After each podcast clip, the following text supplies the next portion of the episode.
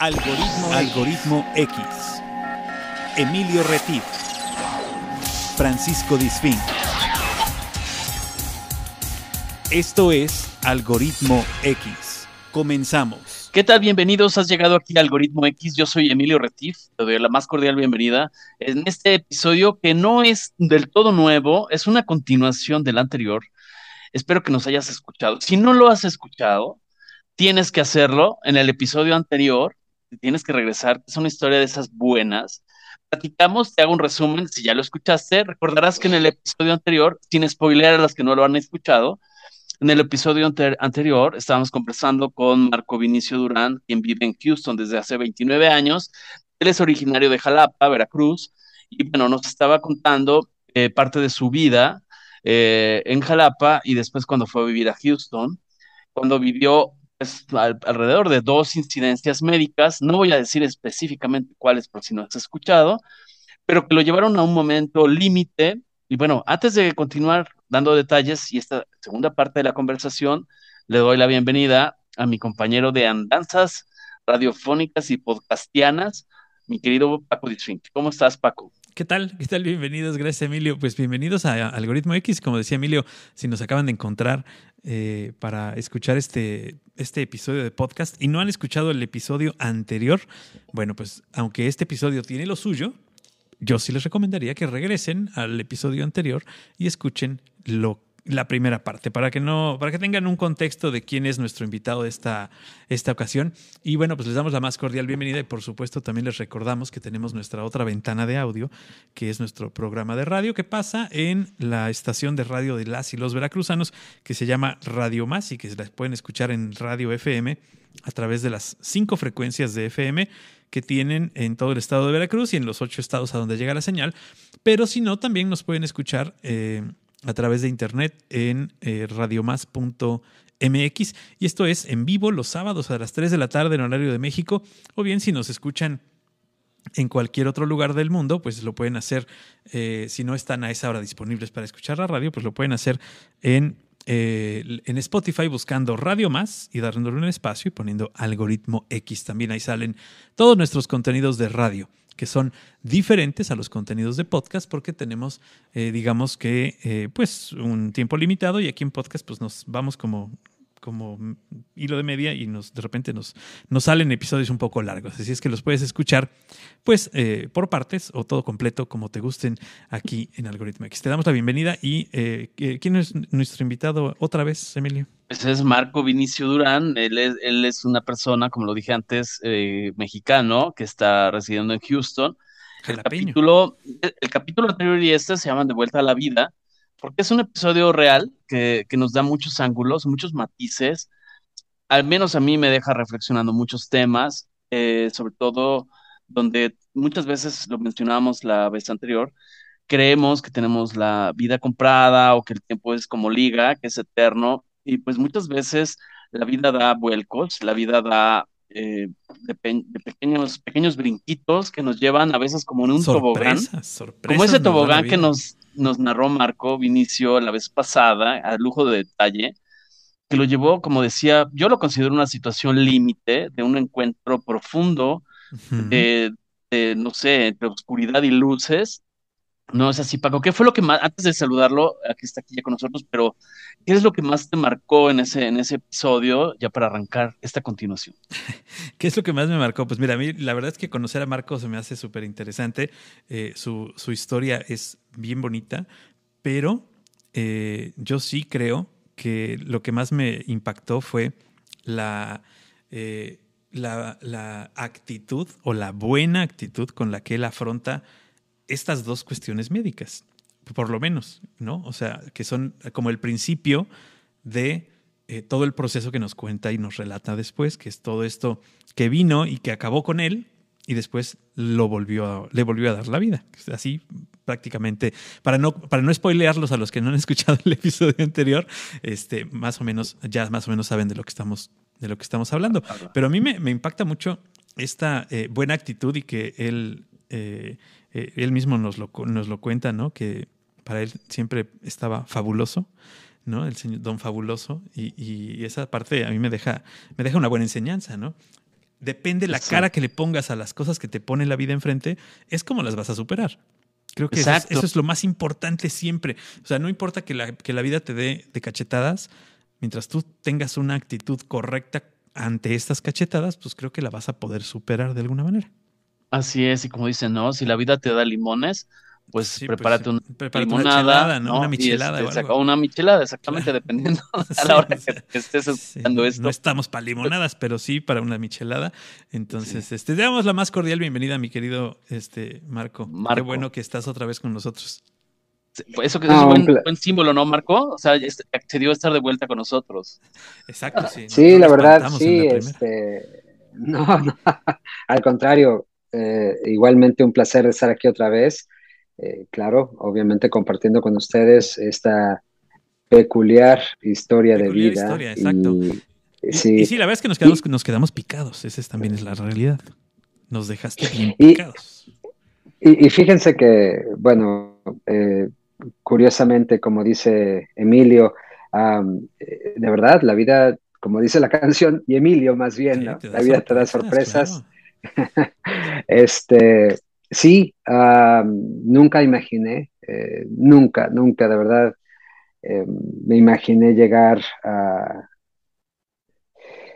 a conocer, a, que me dieran esa oportunidad de conocer qué hay más allá.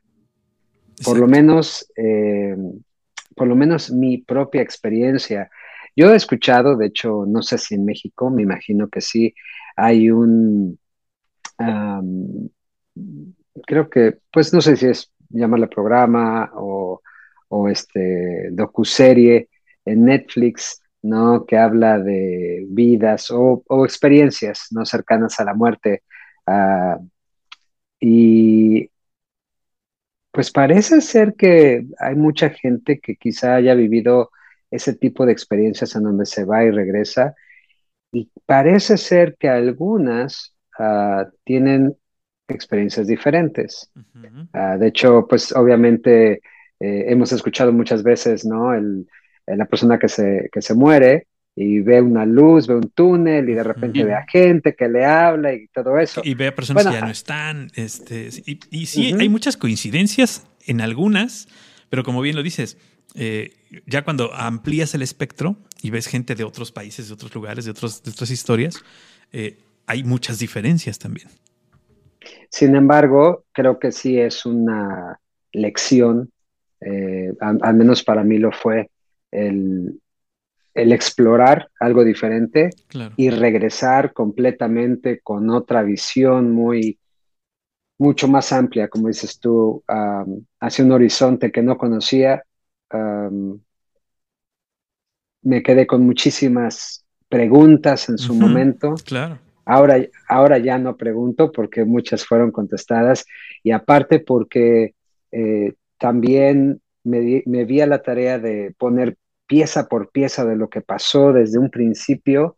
Como les comentaba en el episodio pasado, pasaron muchas cosas antes, durante y después que no se pueden explicar, no por lo menos con datos científicos ni, ni tangibles.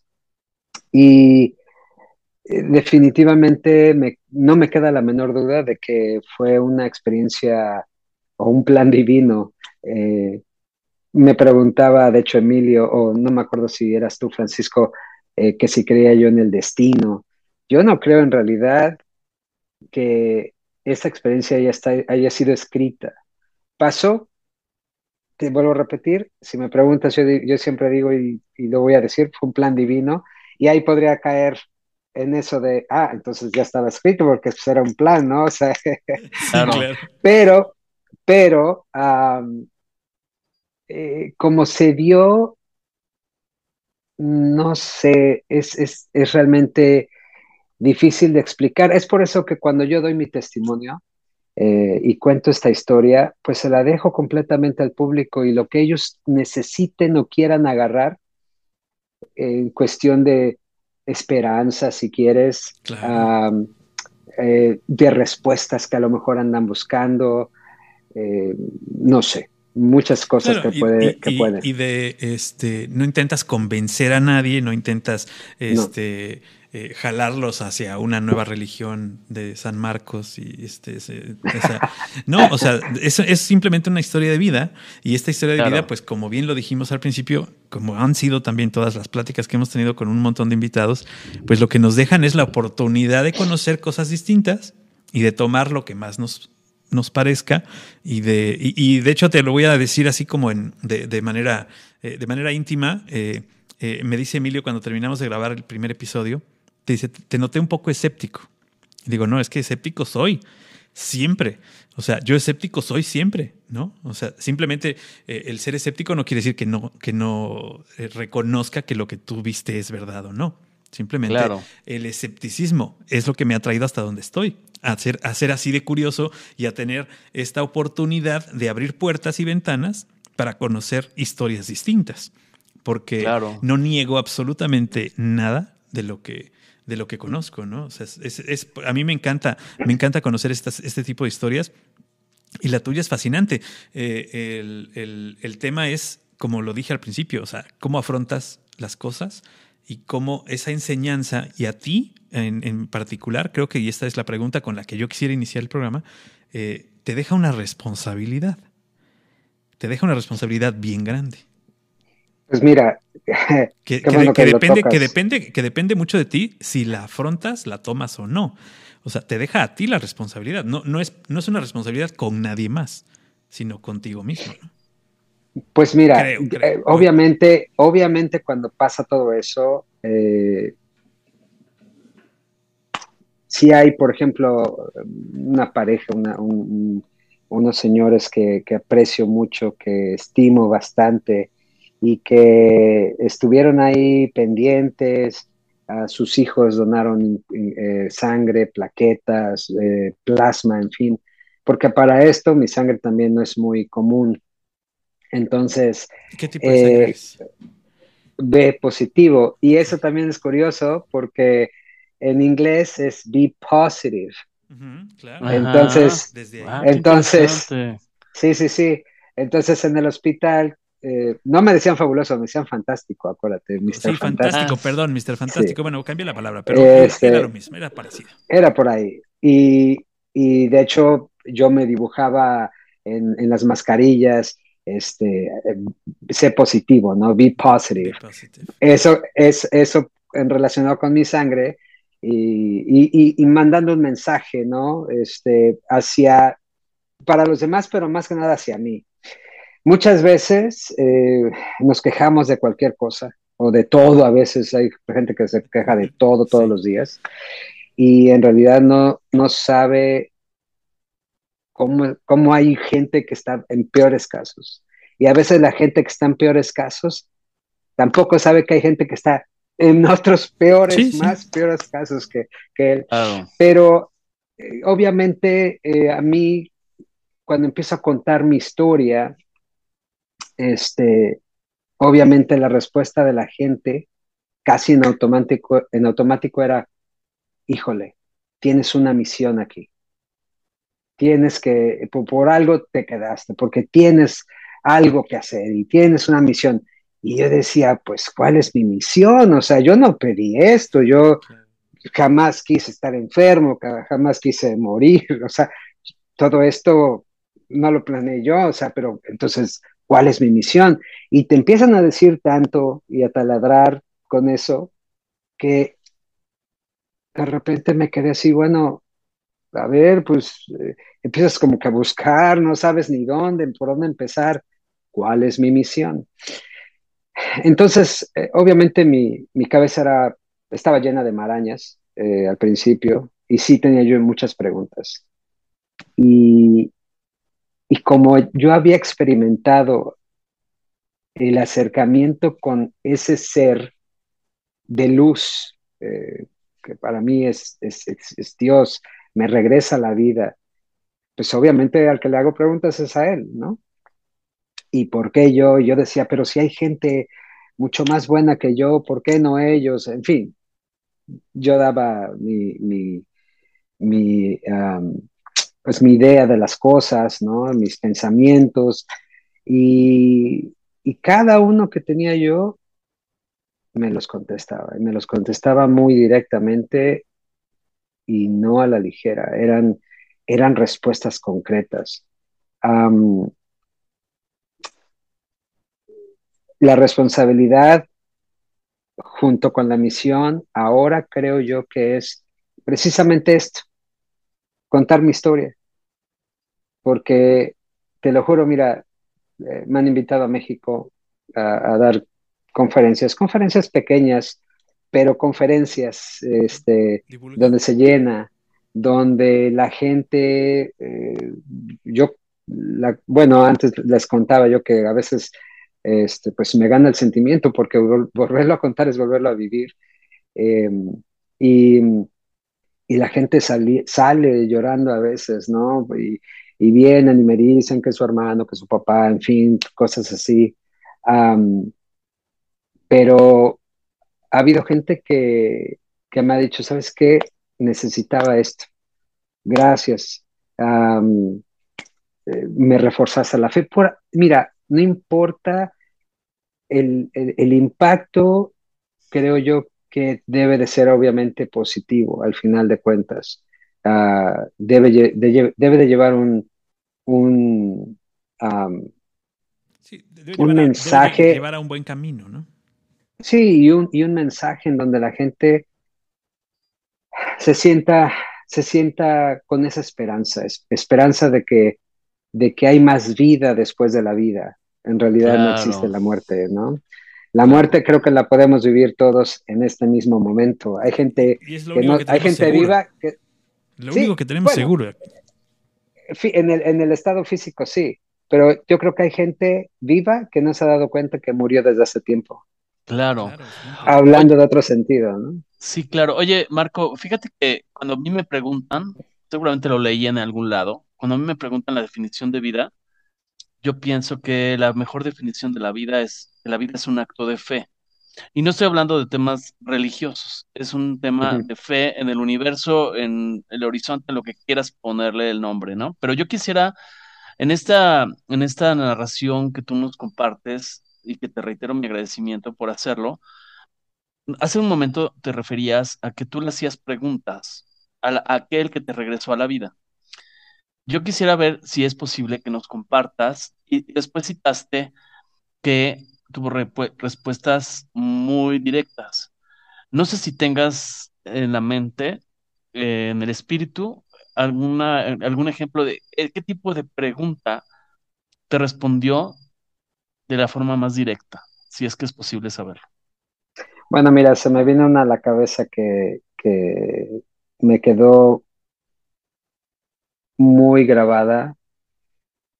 Yo eh, les comentaba que quedé cuadraplégico, eh, entonces obviamente pues no podía moverme, en fin.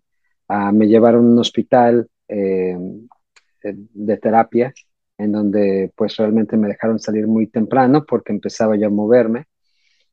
Cuando llegué yo a mi casa, recuerdo que yo me sumía en, en el en el pensamiento de lo que había pasado, en el recuerdo, pero eso me hacía tener preguntas. Y, recuerdo una ocasión que me metí a la regadera, este, de hecho me, eh, bueno, aquí el, mismo hospital mandó a poner eh, una silla dentro de la regadera especial porque pues no podía yo mantenerme mucho tiempo parado o podía caerme, más que nada, ¿no? Entonces, estaba yo, recuerdo, sentado dentro de la regadera, solamente sintiendo el agua, ¿no? Que me caía, mil preguntas, pero me acuerdo que dije, ¿por qué no me dejaste allá?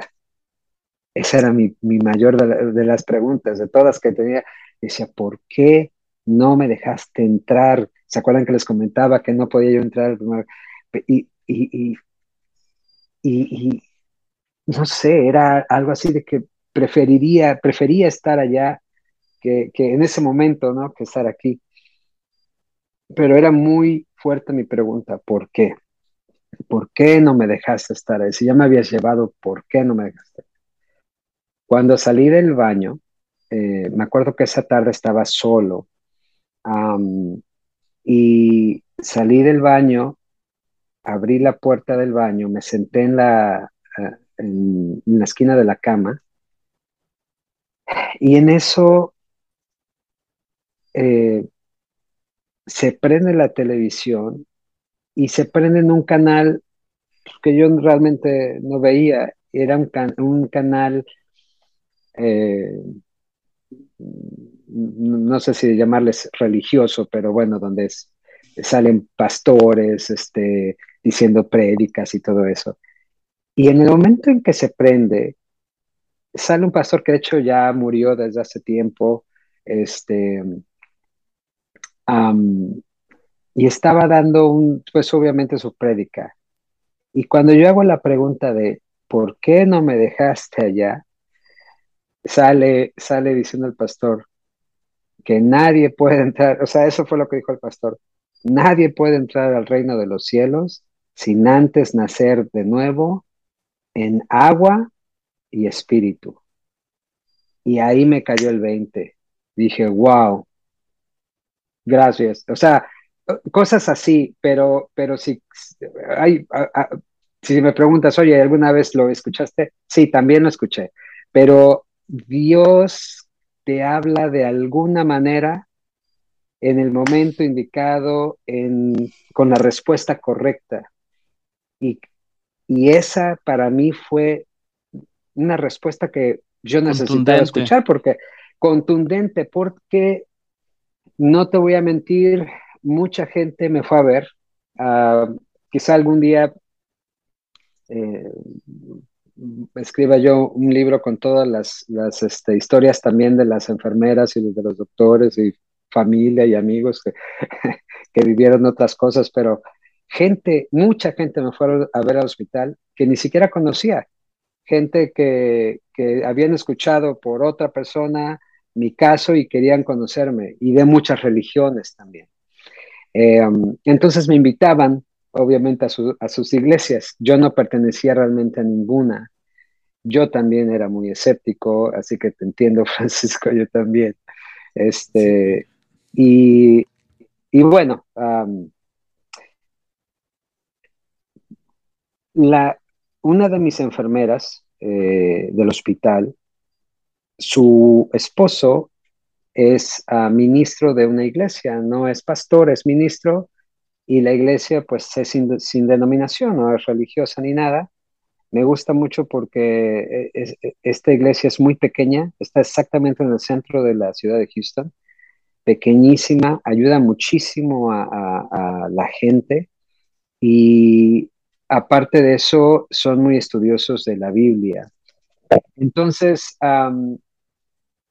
cuando yo muero, se entera su esposa, que era mi enfermera, se enferma con un virus, le, habla por teléfono a mi doctor, que pues, obviamente era el doctor de la unidad, y va a verlo para que le recete algo. Y en ese momento le dice doctor, ¿ya te enteraste de lo que le pasó a Marco? Marco no va a pasar de esta noche, se va a morir, ¿no? Este, y, y ella le dice, no, no, no sabía yo, y si quieres ir a verlo, está en terapia intensiva van a ver, van a verme y su esposo de ella está con ella. Y ella le pregunta a su esposa, si tú crees que la familia de Marco me deja entrar a, orar por él, habla con mi mamá, mi mamá le da permiso para que entrara. Él me conoce del otro lado. Después, cuando yo regreso, lo conozco a él. Y ya me cuenta la historia de cómo me conoció y todo eso. Pero él, me empezó a platicar este, un poco acerca de la Biblia después de que desperté y, y él me decía em, o, me invitaba ¿no? A, que si yo ya había visto y, yo reconocía que había un Dios, ¿por qué no me bautizaba? Y, como yo no sabía, o sea, yo no sabía qué era eso, yo no sabía que, qué, tipo de, ceremonia era, pues como que sí estaba yo un poco renuente a quizá de decir, bueno, pues sí, vamos, órale. Además porque yo también pensaba que era algo, él era, era más religiosa la cosa y toda la onda. Pero este, cuando a mí me pasa eso, que me da la respuesta, entiendo que lo que realmente necesitaba yo era eso. Entonces, eh, sí estudié con él y al final dije, ¿sabes qué? Creo que ya sé lo que tengo que hacer. Y, y sí, yo sí me, bauticé, entendí que era, que era precisamente eso del bautismo, no es lo que nos enseñaron o me enseñaron a mí, ¿no? Eh, de niño eh, en la iglesia católica, eh, pero sí, sí, lo hice y la verdad es de que me ha ido muy bien después de esto. pero, pues, pero sí, la verdad es de que las, las preguntas este, que tenía siempre tuvieron una, una, respuesta. Y esa fue una de tantas, este, muy contundente, ¿no? Gracias por compartir. Oye, perdón Paco, pero la vez pasada yo me quedé con esa duda. Eh, así como lo platicábamos, perdón, voy a, regresar un poquito.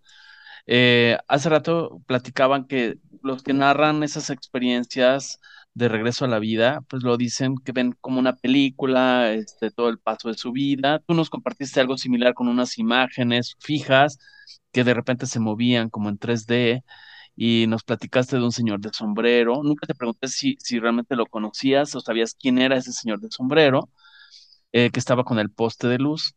Eh, y después llegamos en la narración a una enfermera, que es la que ahí cortamos la, la, comunicación. es en el momento en que tú sales de, esta, de este coma. Regresas a la vida. Bueno, o, bueno, eso, eso es eh, igual y no es el momento, ¿no?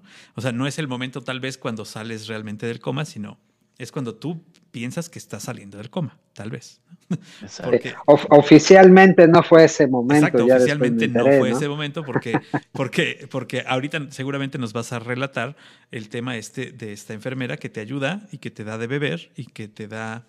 Eh, unas gotitas de agua. Unas gotitas de agua que, que son como eh, grandes cubetadas de agua para ti que traes una sed de perro. ¿No? De perro Sí, la verdad nunca, nunca, le he preguntado a un perro, pero sí. Sí, no, digo, porque o sea, yo tengo cuatro y lo veo diario, por eso te digo.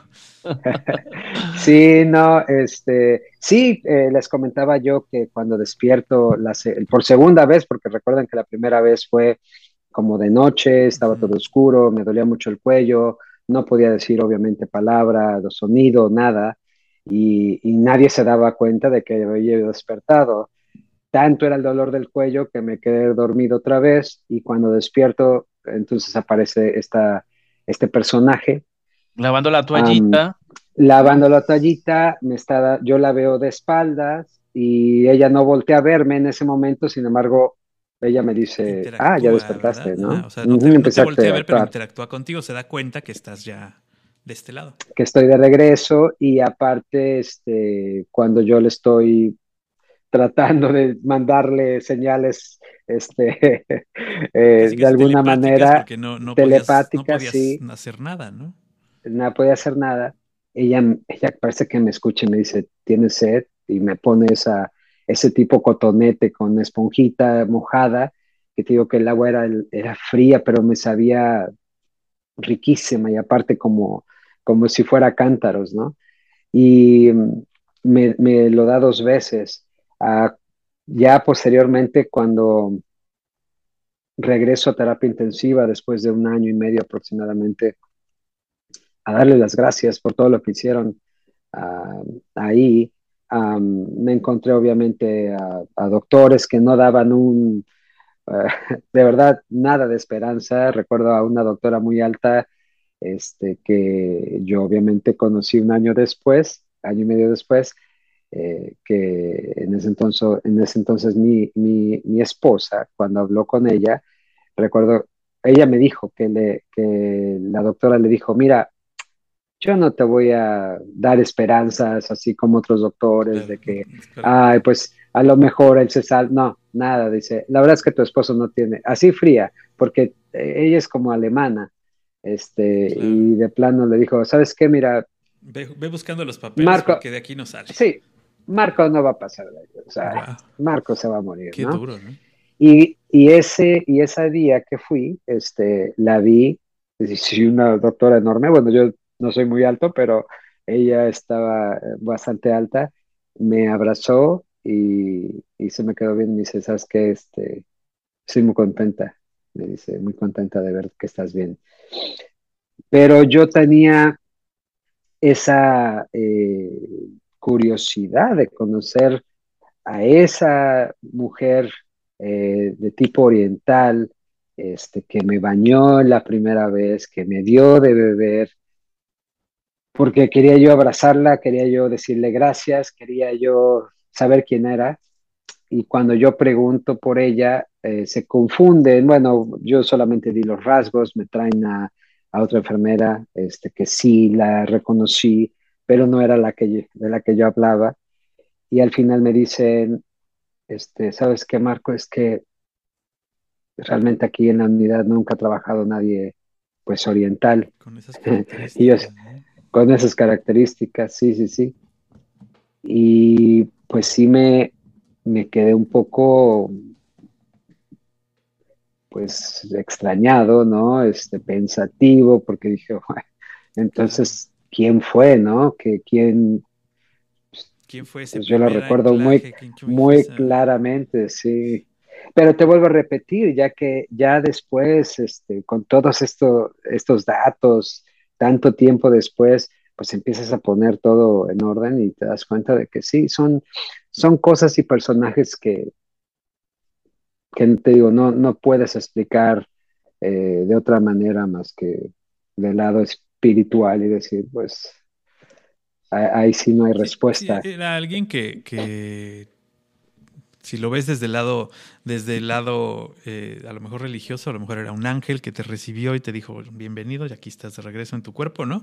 Y si lo ves desde el lado este, metafísico, a lo mejor era alguien de otra, de otro este plano de la de otro plano de otro nivel que estaba aquí no este abriéndote el paso este pero pues sí sigue siendo algo inexplicable ¿no? Sí, sí, sigue siendo no creo, que haya no creo que haya sido una enfermera que dijo, vamos a bañar a este güey, ¿no? O sea, vamos a... Alguien que no es de esta unidad vino a hacerle el favor de bañarlo y darle agüita, pues no creo, ¿no? O sea, es, más complicado. Sí, y, y, bueno, de hecho, este, tanto ha sido así mi búsqueda que, que ahora precisamente eh, soy voluntario del hospital, eh, del, mismo, del mismo hospital, eh, me dedico a, a ir a visitar a pacientes de cáncer, Em, también soy parte del Consejo de em, Atención a los Pacientes y a las Familias. Eh, todo esto voluntariado nada más. Y de hecho, eh, curiosamente, el jueves pasado eh, se me hizo también una entrevista, filmaron, ahí sí fue filmada, este, porque pues obviamente mi caso hasta la fecha les ha sido bastante impactante, nunca habían tenido un caso como el mío. De hecho, ustedes lo pueden ver o es más bien leer en el Texas Heart Institute Journal. Ahí lo escribió uno de mis doctores para la posteridad. Y este, y sí, la verdad es de que eh, han, sido muchas satisfacciones personales por ver a gente que de alguna manera ha sido tocada de manera, y no soy yo el héroe en absoluto, eh, eh, de hecho, hay muchas personas que creo que, en realidad son héroes. Claro. Como doctores, enfermeras, inclusive mi familia, ¿no? Pero sí, sí, sí. de hecho, ahora que pienso en todo lo que me pasó, a veces digo, bueno, sí, a mí se me, se me enseñó y se me dio una lección, una lección de vida, pero también la gente que estuvo alrededor tuvo su propia lección. Ellos vivieron el, lado de afuera. Y a ellos les pasaron muchas cosas eh, que les comentaba yo que también no, no fueron muy explicables. Eh, de hecho, por ejemplo, mi hermana me contaba que eh, afuera de, la, de, la unidad de terapia intensiva hay un cuarto muy pequeño, casi no cabe nadie, son dos, dos sillones los que hay, y ese estaba lleno de mi familia y de amigos y todo eso, ¿no? O sea, las demás gentes ni podían entrar porque estaba lleno de gente que me iba a ver a mí. Bueno, dice mi hermana que en una ocasión em, entró una señora, eh, se sentó junto a ella y empezaron a platicar. La señora dice que llevaba unas, que llevaba unas este, botellitas eh, con aceite. Y la señora le dijo, mira, este, si tú quieres, eh, esas se las podemos poner a Marco, ¿no? Bueno,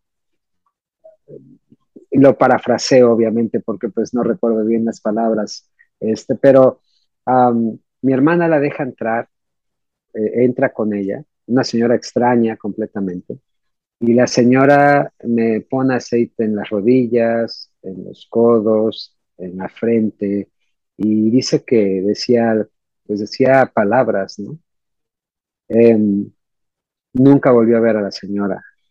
También mi mamá em, en una ocasión vio, vio a un hombre tipo árabe, dice ella, que con ojos verdes muy intensos, hasta con turbante, y se sentó junto a ella y de la nada le dijo, eh, tu hijo va a estar bien.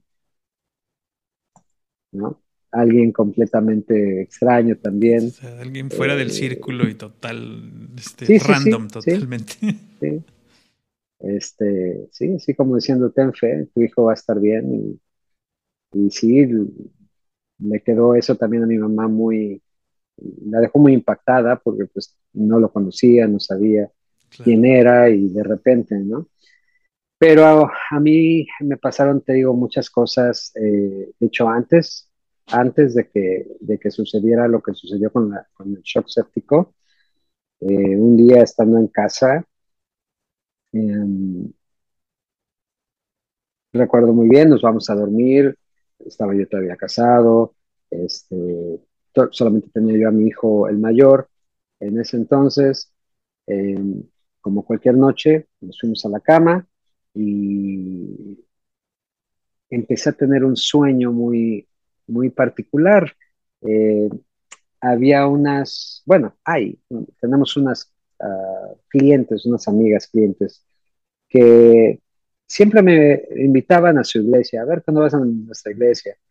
Este, la verdad es que nunca fui y hasta la fecha nunca he ido, pero eh, el sueño que tuve era que yo iba a esa iglesia, toda la gente iba de traje, traje traje negro, camisa blanca, corbata, Y yo iba también así. Em, en eso, en el estrado, sale el pastor, supongo, y, y le dice a la gente, el día de hoy tenemos a una persona muy especial, este, que nos viene a hablar a nosotros, y nos viene a dar una enseñanza, ¿no? Y me presenta, más por inicio, me paro de mi asiento, subo al estrado y lo único que digo, les digo a todos, ¿no? Todo el mundo callado, ¿no? Viéndome, observando, esperando las primeras palabras y les digo, solamente les vengo a decir que Dios existe y esto es lo que Él puede hacer a través de mí. Y me pongo yo como en posición de firmes, ¿no? Y de repente de mis pies empieza a salir una flama azul nítida, como cuando eh, quemas alcohol, ya ves que el alcohol da una flama como azul, bueno, pues así, y me empieza, y se empieza a subir, empieza a subir la flama, se empieza a cubrir mis piernas, mi torso, los brazos, y cuando empieza a cubrir mi, mi cara, o sea, yo estoy en flama y yo estoy tranquilo, o sea, no me está quemando. la gente está anonadada de, de, lo que está viendo. Pero en el momento en que me cubre el último cabello de la, de la cabeza, este, en ese momento me empiezan a despertar las alarmas de mi casa. O sea, ya no es el sueño.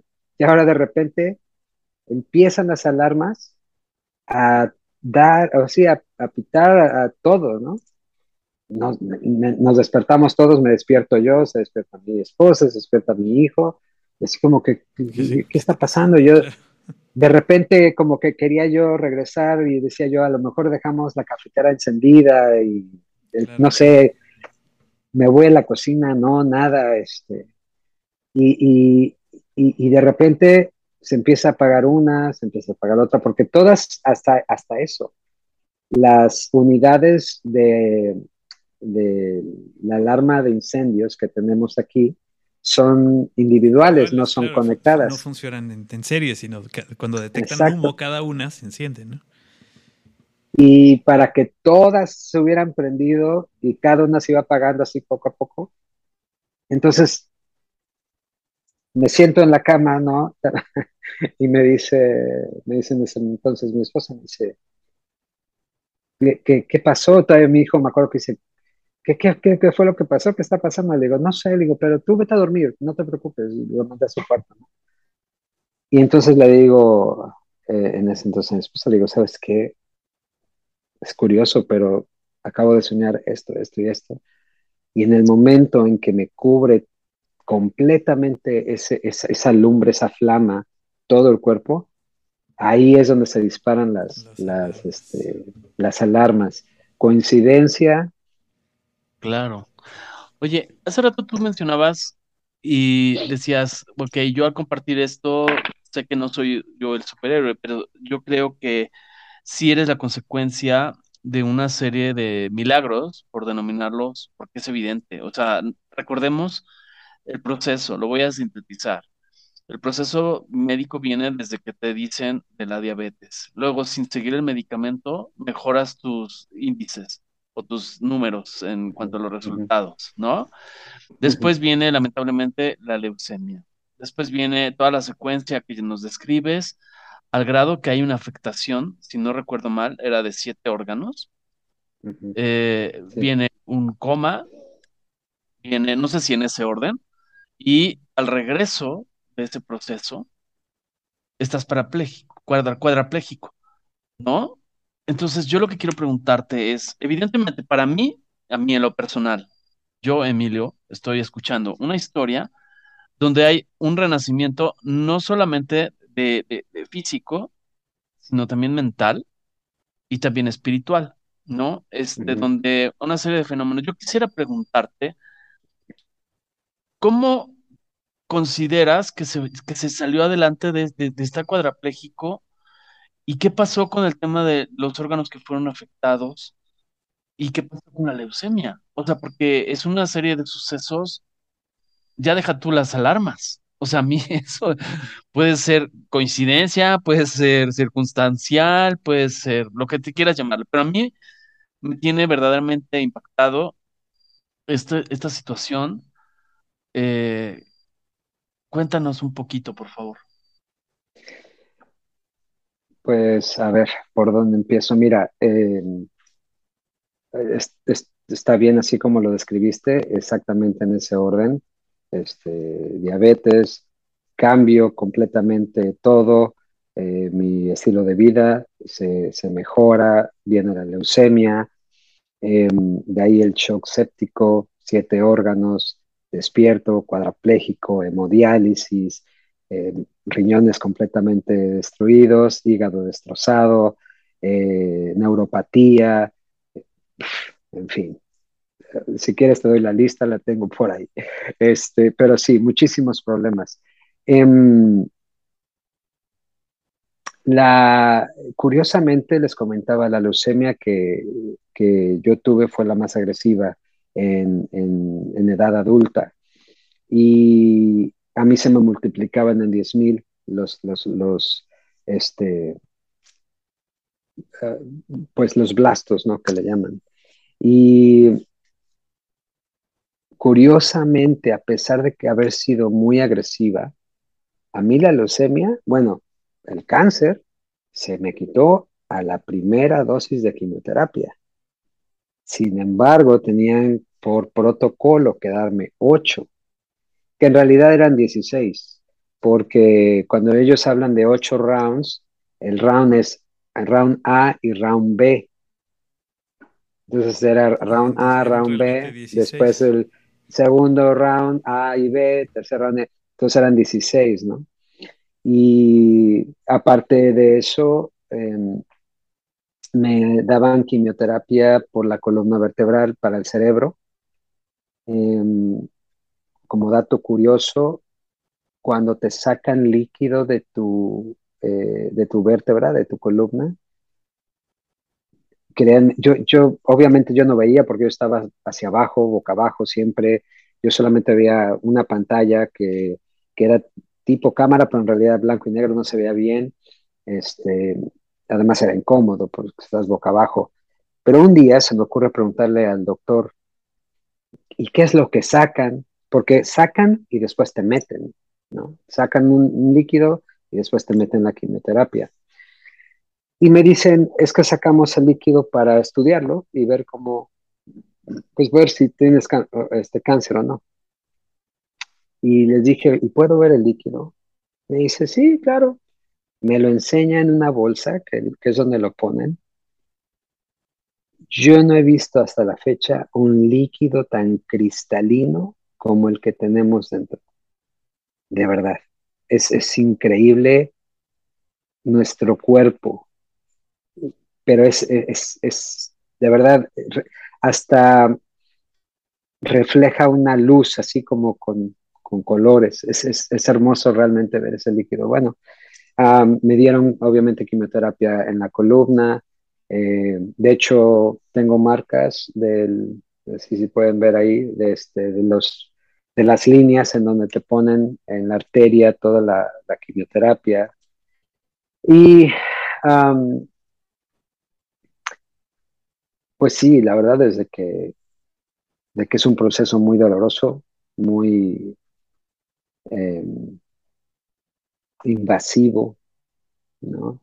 Aparte de eso, cuando yo salgo de la, de la, bueno, del coma y no me puedo mover, dentro de todas esas cosas que me pasaron con los órganos, también hubo incidentes porque como yo no respondía cuando me trataban de, resucitar, eh, mi, presión arterial era bajísima, me llenaron de un líquido, ¿no? Para tratar de controlarla, pero no encontraban la arteria. Fue un proceso de 10 horas y dos equipos médicos para poder este, encontrarme la arteria. Entonces eso afecta a mis nervios porque tocaron nervios que no debieron y eso me produce ahora la quimioterapia, la, perdón, la, no, la, este, la neuropatía, ah, perdón. Sí, este, bueno, pues el caso es que me, me, encuentran por fin la arteria, me conectan y todo eso, ¿no? Pero me eh, hacen también eh, incisiones accidentales en partes del cuerpo que al no tener yo plaquetas casi, pues le cuesta muchísimo trabajo a mi cuerpo sanar. Pues no tienes coagulación prácticamente, ¿no? Entonces, eh, mira, yo te puedo decir, pierdes no solamente el movimiento, pierdes otras cosas más valiosas como la dignidad, porque al no poder moverte tú, tienen que bañarte en la cama, tienen que darte de comer, tienen que lavarte los dientes, tienen que peinarte. O sea, no tienes idea, yo le digo a la gente, no tienes idea de qué pesada es tu cabeza. Como tú tienes movimiento, o sea, así, pues el mismo movimiento que, que, que, que tenemos en el cuerpo soporta el peso de tu cabeza, pero cuando no tienes control de tu cuerpo, tu cabeza es una roca de una tonelada, que cuando nada más se te hace así, parece que se te está desgarrando. Como un recién nacido, ¿no? Como un recién nacido, te tienen que sostener de, la base. Ándale, sí. Pero yo fíjate, yo creo que el recién nacido, pues como sí tiene, o sea, se puede mover eh, dentro de todo, no siente, eh, no, sí, ayuda y no siente pues ese dolor intenso que tú sientes cuando realmente no tienes control de tu cuerpo y que tu cabeza nada más se balancea, ¿no? Y sientes eso que, se te está desgarrando de tu cuerpo. eh, ir al baño, todas esas cosas, eh, pues también son parte de una enseñanza, ¿no? Eh, empiezas a valorar más. Yo viví en un cuarto por meses en donde no entraba el sol, porque si el sol entraba, entonces mi piel agarraba el color de la quimioterapia. Entonces, si la quimioterapia era amarilla, me ponía amarillo, si la quimioterapia era anaranjada, me ponía anaranjado. Y, y, tardaba en quitarse eso, o sea, hasta podías quedarte de ese color, ¿no? Entonces, no dejaban que entrara el sol. Cuando yo pude salir por primera vez, después de, de tiempo, al pasillo del hospital, donde había una ventana grande, y que me diera el sol, los rayos del sol, yo te lo juro, yo decía, te prometo que no me vuelvo a quejar del calor. o, de que, o, de que me, o de que me está quemando el sol, porque hasta eso extrañas, extrañas todo. O sea, es, es pelear eh, eh, la batalla que tiene un enfermo de, ese, de, ese, de esa magnitud. No es ni siquiera con la enfermedad, la batalla es con tu, con tu cerebro, con tu cabeza, porque empieza a jugar contigo esos juegos maquiavélicos de, de, pues ahora sí, de no estar bien, de, de querer entrar en una depresión cuando sabes que naturalmente tú no eres depresivo, ¿no? Entonces empiezan las, ahora sí, las preguntas negativas. Empieza tu cerebro a jugar contigo y eso es lo que tú quieres vencer. Esas, esa es la, realmente la batalla más dura que, con la que te enfrentas en, en, un hospital, en un, en un trance de, ese, de, esa magnitud. La, la, los pronósticos eran que me iba yo a quedar cuadraplégico el resto de mi vida, en estado vegetativo, con hemodiálisis y obviamente muchos problemas más. Pero pues ahí pasó otro milagro eh, obviamente primero, cuando los riñones regresaron a la vida, también fue una locura en el hospital porque, pues, ¿cómo, no? Y la segunda, cuando empecé a moverme. Este, cuando empecé a moverme fue cuando escuché por primera vez una voz que me decía, te vas a mover. y, y, efectivamente empecé, empecé ahí a moverme fue extraordinario, sinceramente fue extraordinario. Yo, yo recuerdo. ¿Cuánto tiempo pasó de, que despertaste a que, a que tienes movimiento? Pues mira, em, yo desperté un. Aquí tengo las, las fotos y están las fechas, porque la verdad Sí, claro, se Yo despierto. Está checando en su agenda, para los que no lo están viendo, está checando en sus fotos, en sus archivos. Sí, porque eh, también eh, otra de las cosas que son, pues, milagrosas, porque esa es la palabra, eh, es el, el, poco tiempo que pasa entre una cosa y la otra. Tanto en lo bueno como en lo malo, ¿no? O sea, esa, esa caída que tienes eh, ese, ese llamaría yo hard reset que hace tu cuerpo y dice hasta aquí, ¿no? Y vuelves a empezar. Este. Sí, sí, sí. Fue muy Pues mira, yo estoy. Yo, yo caigo eh, el 4, vas a ver, el. Bueno, el 4 de agosto es, es mi última quimioterapia. Yo regreso más o menos como por el 7 al hospital me dan esa transfusión y ahí es donde se me, se me hace el, el shock séptico. yo estoy muerto prácticamente eh, más o menos por agosto, agosto 12, agosto 10, por ahí. Y yo regreso aproximadamente como por septiembre 4. Ok. Más o menos. Sí, más o menos. Y, me empiezo a mover. El primer video que tengo yo este, es marzo 16 del 16. A lo mejor no es la Ah. fecha correcta, Ok.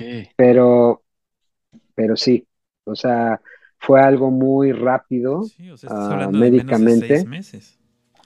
Oh, sí, sí, sí, O sí. sea, cuando esto Sí. era una, una, un pro- una prognosis de una, de una terapia de años, ¿no? O sea, de una terapia, de, o, o sea, para empezar ya te habían dicho que no te ibas a volver a mover eh, y, y viene ahora un momento de cambio en menos de seis meses.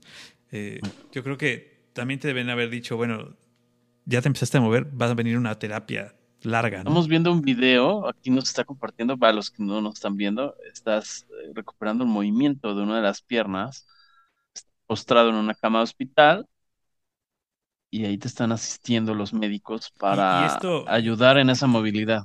Esta, esta pequeña movilidad que empiezas teniendo, que ni tan, ni tan pequeña, porque veo que estás levantando una pierna, eh, ¿qué, qué les, qué, qué les eh, significó para los médicos? Pues en realidad ellos no, no podían creerlo, sinceramente no, no tenían una respuesta Y no hay médica, una ¿no? historia En lo similar absoluto. tampoco en ese hospital, o sea, no, no es algo No. que, que hayan visto. Pues no, en ese- hasta ese momento no. Eh, después no sé, pero hasta ese momento no, no la había, no la había visto ninguno de los doctores y, y estaban muy asombrados porque, pues te digo, los pronósticos eran, eran diferentes, eran contrarios a lo que estaba pasando. Y uno de ellos, creo que lo mencioné en, la, en, en el episodio pasado, uno de ellos hasta me fue a decir, mira Marco, en realidad, pues, tú eres, me, decía, yo soy médico. Dice, pero tú eres un milagro. Dice, en realidad tú deberías de estar muerto, tú no deberías de estar aquí. Claro. Dice, pero mira, dice, "er- eres un milagro. Dice, "No- sé, porque él era de terapia intensiva. Dice, yo no sé qué fue o cómo fue que te volvió a regresar. Dice, pero ¿Qué tú influencias estar aquí". tienes, no? ¿O qué, qué- Casi, qué casi, ¿no? ¿Qué influencias tienes ¿Con ahí? cuánto me moché? Oye, Marco, pero además eh, lo mostramos en nuestras publicaciones. Te entregan un- un- simbólicamente un certificado de renacimiento, ¿no? Eh, ¿en qué momento lo hacen? O sea, ya es cuando empieza esta movilidad. ¿En qué momento? Cuéntanos un poquito esa sensación o esa, ese recuerdo. Compártenos, por favor, eh, ese, ese simbolismo, porque pues sí, evidentemente, con todo lo que narras, sin oír al médico, evidentemente eres no uno, eres varios milagros en uno. Eh, cuéntanos un poquito ese momento en que te entregan ese certificado. Pues mira, de hecho, eh, el certificado me lo dan en septiembre 7 del 15 todavía, todavía no me movía, todavía seguía yo cuadripléjico. Pero el doctor, el que, el que me vio, el doctor Salem, se llamaba Salem y se apellidaba Salem, o sea que Salem, Salem, judío eh, de Jerusalén, precisamente, y que significa ciudad de paz, Salem es paz, y la verdad es de que se... Él y yo tuvimos una conexión muy especial, muy, muy especial. Eh, inclusive en la historia que les digo que escribió en el Texas Heart Institute Journal, él, uh, él decía, cuando fui a la escuela, lo primero que me dijeron mis superiores era no involucrarme de, de ninguna manera con algún paciente de manera pues, sentimental, ¿no? O sea, de, de quererlo como más que, un paciente, por decirlo así, ¿no? Pero, pero dice que conmigo fue algo diferente, este, y yo creo que no solamente con él, eh, mis relaciones con, con, con, las enfermeras, mis relaciones con las lobotomistas, mis relaciones con, con inclusive con la señora que limpiaba el, el cuarto, ¿no? De servicio, muy, muy diferente, ¿no? Y me trataban muy bien, me trataban bastante bien. Yo no creo, y no digo que no creo de manera contundente, porque quizás sí los haya, pero no creo más, no creo tanto en los ángeles alados que nos pintan en, en, en, en la religión, en los libros, creo más en los ángeles reales, que son precisamente esas personas que no reparan en cómo ayudarte. Si pueden hacerte la vida más tranquila, más cómoda, mejor, sacarte una sonrisa, lo hacen. Yo tenía también una, una enfermera de la India que todos los días me llegaba a cantar en la mañana. Este, en fin, o sea, era, era de verdad ahí, en ese hospital, se respiraba humanidad. Eso es lo que se respiraba. Que, son de esas personas que sí, cuando se atraviesan en tu vida, dices, esto es, esto es vocación. O sea, esta es la verdadera vocación. Así es, así es. Pero este, sí, no, el, bueno, el certificado me lo da este doctor.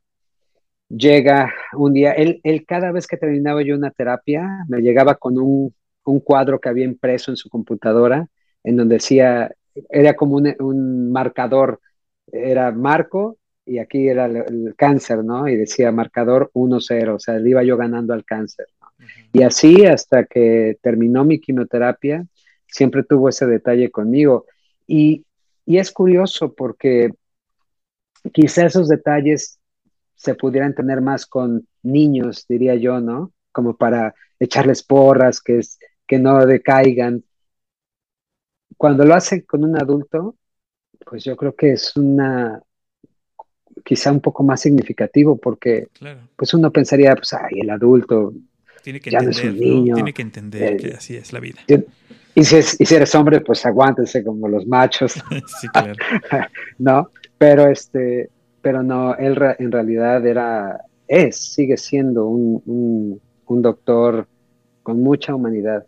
Y, la verdad es de que le agradezco bastante porque parte de esta historia y parte de, la historia en donde digo que estoy a salvo es porque este doctor no era parte de terapia intensiva. Inclusive me platican, ¿no? Que los de terapia intensiva son un poco celosos de dejar a otros doctores del hospital, ¿no?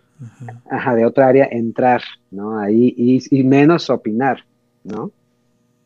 Pero cuando eh, hacen la junta de protocolo en donde dicen, bueno, vamos a desconectarlo o vamos a dejarlo, él entra junto con otro doctor, doctor el doctor Derek Doss, me acuerdo, ellos dos entran a abogar por mí, porque decían, no sé, pero tenemos la, la, la, esperanza de que Marcos sí, sí reviva, o sea, sí regrese, ¿no?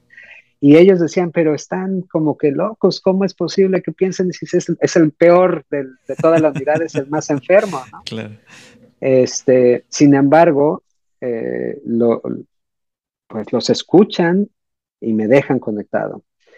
Pero cuando estaba yo en mis peores momentos, ahora sí que luchando entre la vida y la muerte por, un, por ese virus que me, que me eh, causó el shock séptico, los doctores le llaman superbug o supervirus, ¿no? Eh, superbicho, así en, sería, ¿no? Este superbicho, porque no hay una, um, pues, medicina, un antibiótico o antiviral que, que, que lo pueda realmente, este, pues, aniquilar, por decirlo así, ¿no? Entonces me habían puesto prácticamente todos. De hecho, si ustedes se dan cuenta en la foto que les mandé donde estoy ahí, este, pues nada más botado en la cama, y ven en la parte de atrás todos los aparatos que tengo, a mí me dijeron después, ¿ves todos esos aparatos? Normalmente a una persona muy enferma le conectamos máximo dos. Yo tenía conectados seis, seis o siete, algo así. Todos con, antibiótico tratando de aniquilar al, virus este, ¿no? Y de todos faltaba uno solo. Ya eso me lo contó después mi doctor.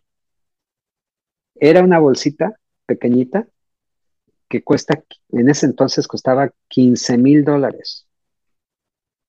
Y era el único y el último de las fórmulas, creo que era un antibiótico, que no habían utilizado. Pero cuando él se la pidió al, al farmacéutico, eh, al, farmacéutico general del hospital.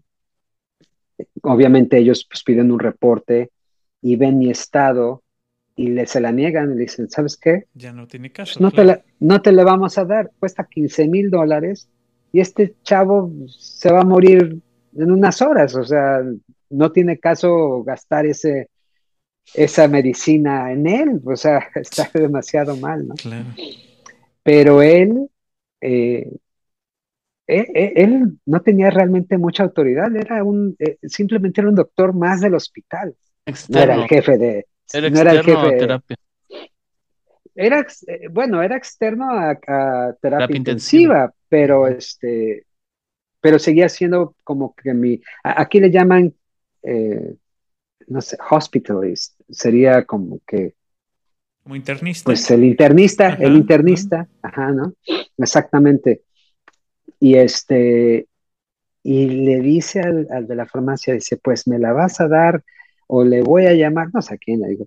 Dice, y si se muere este eh, Marco, te hago a ti responsable directo. Bueno, dice que le dijo hasta, dice yo la verdad ya ni me acuerdo que le dije, pero yo le dije de todo. Dice, yo creo que lo espanté tanto con la amenaza que me la, que me la, que me la probó. Dice, y en esa, en esa este, única bolsita, dice, no creas que ah, te la pusimos y ya este, salió el susto, no, pero dio un cambio, fíjate, y de hecho, y de hecho en, en la foto del, del, rena- del acta de renacimiento, junto hay otro papelito. Unos indicadores. Ajá. Esos indicadores te dan un cero, o me daban más, 0.001%. De O sea, no ni siquiera, ni siquiera el punto uno, obviamente menos el 1%, no, el 0.001% de probabilidad, pero ya era un cambio de negativo a positivo. Y eso fue la, la esperanza que les dio a ellos para ir a abogar por mí. Y miren, Wow. después de 17 días, este, pues sí desperté, ¿no? Entonces, de hecho, no sé si lo comenté, creo que no, pero eh, mi bebé, el- el- ah, porque para esto yo no podía tener hijos tampoco. Eso fue parte de, de todo, ¿no? Ya no vas a volver a tener familia, ¿no? Ya tengo un hijo, Claro. yo estoy bien con uno, y no, ya está grande, así que ya. Y bueno, hace casi tres años eh, concebí a otro niño, otro bebé, mi bebé Milagro, y, a él, y él se llama Salem, como mi doctor. Órale. Es su segundo nombre, Wow. Salem. Qué bárbaro. Este- Salem. ese- tú tienes que publicar un libro, compañero, porque verdaderamente eh, una- son sucesos. Sí, te digo que fue un, fue un reseteo de tu cuerpo, más bien. O sea, fue, este, porque... Pues, pues sí. Mira, de hecho, platicando con una amiga, perdón que te No, no, no, interrumpa, adelante, adelante. platicando con una amiga, obviamente te digo, todos, todos tenemos, eh, todos tenemos creencias, eh, porque o las leemos, las compramos, nos la creemos, lo que tú quieras. Todos tenemos esa parte, ¿no? Que decía yo, esa parte en donde si quieres darle una explicación a algo que no la tiene, pues buscas precisamente esa parte etérea, Claro. este, eh, de, para dar una explicación, ella me decía, ah, es que tuviste un desdoblamiento astral, ¿no? Órale, pues. es que te despertó el tercer ojo. Bueno, yo les cuento eh, sin afán de, de- y lo menos que quiero es eso, sin afán de, de promover alguna religión. De hecho, para ser honestos, yo no creo mucho en las religiones, pero sí creo más en esa fuerza infinita que, que nos atrae a todos. Llámale como quieras llamarle, Claro. pero porque, creo que eh, acomódala en la creencia que quieras, pero es, Sí. es algo superior. sí, es algo superior y, y, y sí está ahí, y sí está latente, y sí creo que seguimos viviendo. Creo que la muerte, solamente la muerte espiritual quizá exista, yo creo que ni eso, vuelves, de alguna manera, vuelves a la fuente una vez que dejas tu cuerpo, vuelves a la fuente. Ya tú llámale a esa fuente, como quieras, pero, pero es, es, es, el centro que te, que te atrae, que te lleva, que te deja, que te manda. Te digo, a mí yo sentía como, como, como decías la vez pasada, ¿no? Este, que me jalaban como esos estos tubos de banco, ¿no? Sí, sí, sí, así, así. Y este, es, no sé, yo, yo, si, si me preguntaras si pudiéramos regresar el reloj y vivir otra vez lo mismo, eh, créeme que, sin pensarlo diría yo que sí. No es, eh, mi, caso no es em, el, más hermoso, hubo mucho dolor y sí, sufrimiento también, pero haber, haber visto eso, entonces ya no hay comparación, no, hay comparación en, en absoluto. Claro. Oye, y el monitoreo o sea, me imagino que mantienes un monitoreo y, qué has hecho además para, para ir adquiriendo más fuerza. Digo, te percibo una persona con muchísima fuerza eh, mental, física, espiritual. Eh, mantienes monitoreo médico. Eh, has regresado al tema de tu alimentación. ¿Cómo has logrado estabilizar? Una, la cosa es regresar, pero estabilizar y reponerte y mantener la fuerza que yo te percibo que tienes, pues necesita un trecho, ¿no? Sí, bueno, mira, eh, en cuestión médica, sí. Eh, al principio regresaba yo eh, una vez al mes, después, conforme iba pasando el tiempo, los, los años inclusive, empecé a ir una vez cada tres meses, después una vez cada seis meses, después una vez al año. De hecho, a mí tenían programado darme, seguir dándome quimioterapia por tres años más. Ya no de quedarme en el hospital, sino de ir al hospital, que me dieran quimioterapia y me iba yo a mi casa. Eran dos tipos de quimioterapia. Pero empezando el segundo año, yo me sentía tan bien, tan, tan, como dices tú, tan este, fuerte, además con, mucho ánimo, de verdad. Em, recuerdo que le dije a mi hematólogo, le digo, este, oye, ¿tú crees que sea realmente necesario que yo venga tres años a quimioterapia? Le digo, es que yo, sí, yo me siento súper bien. Em, y para serles honestos, yo me, una, una quimioterapia era este, inyectada, pues ahí sí no podía hacer nada porque me la tienen que inyectar, pero otra era tomada, este, y la tomada ni me la tomaba porque pues, ahí sí no me, no me estaban viendo las 24 horas o monitoreándome, ¿no? Este, y no, no me la tomaba, pero la inyectada, pues ni modo, tenía yo que ir al hospital a fuerza. Él, incrédulo, ¿no? Eh, también un excelente, excelente doctor, em, me dice, ¿sabes qué? Dice, mira, déjame hablar con el, ahora sí, con el mero mero, que era otro doctor también hindú, vamos a, revisar tu caso otra vez y pues te digo, ¿no? La próxima vez que vengas. Y sí, prácticamente me anularon eh, aproximadamente como año y medio em, de quimioterapia porque pues resolvieron que sí, que no la necesitaba. Sí me quedaron secuelas. Em, ah, no sé si en México lo hayan alguna vez escuchado, pero aquí en Estados Unidos hay una condición que se llama chemobrain eh, o mente de quimioterapia. Mm, eh, yo no había escuchado. Sí, eh, bueno, pues resulta que curiosamente a mí ahora se me olvidan más las cosas, de repente vienen esas este, fugas mentales donde vas, vas por algo al siguiente cuarto y, ya, se te olvida que vas, ¿no? ¿no? Bueno, eso pasa muy frecuentemente con cualquier persona normal, pero a mí son más recurrentes, ¿no? Y de repente dije, ay, pues si ya me dio como que cosa, ¿no? pues, ¿por qué se me olvida tanto? O inclusive, ahora este, tengo dislexia, ¿no? Pongo, pongo eh, letras antes de otras que no van, ¿no? ahí sí, agradezco mucho al autocorrector, ¿no? pero de mi, de mi, teléfono, sí, pero, este, pero sí me pasa mucho. Entonces, en una visita al médico, cuando me dice, bueno, hay algo, hay algo que veas tú que no es normal, entonces, entonces le dije, ¿sabes qué? Sí, tiene tiempo que, que me está pasando esto, que mi, este, pues ahora sí que mi sentido cognitivo no está funcionando, se me olvidan nombres, se me olvidan eh, cosas más fáciles, en fin. Y me dice, ah, dice, sí, dice, ya sé que es, dice, es brain.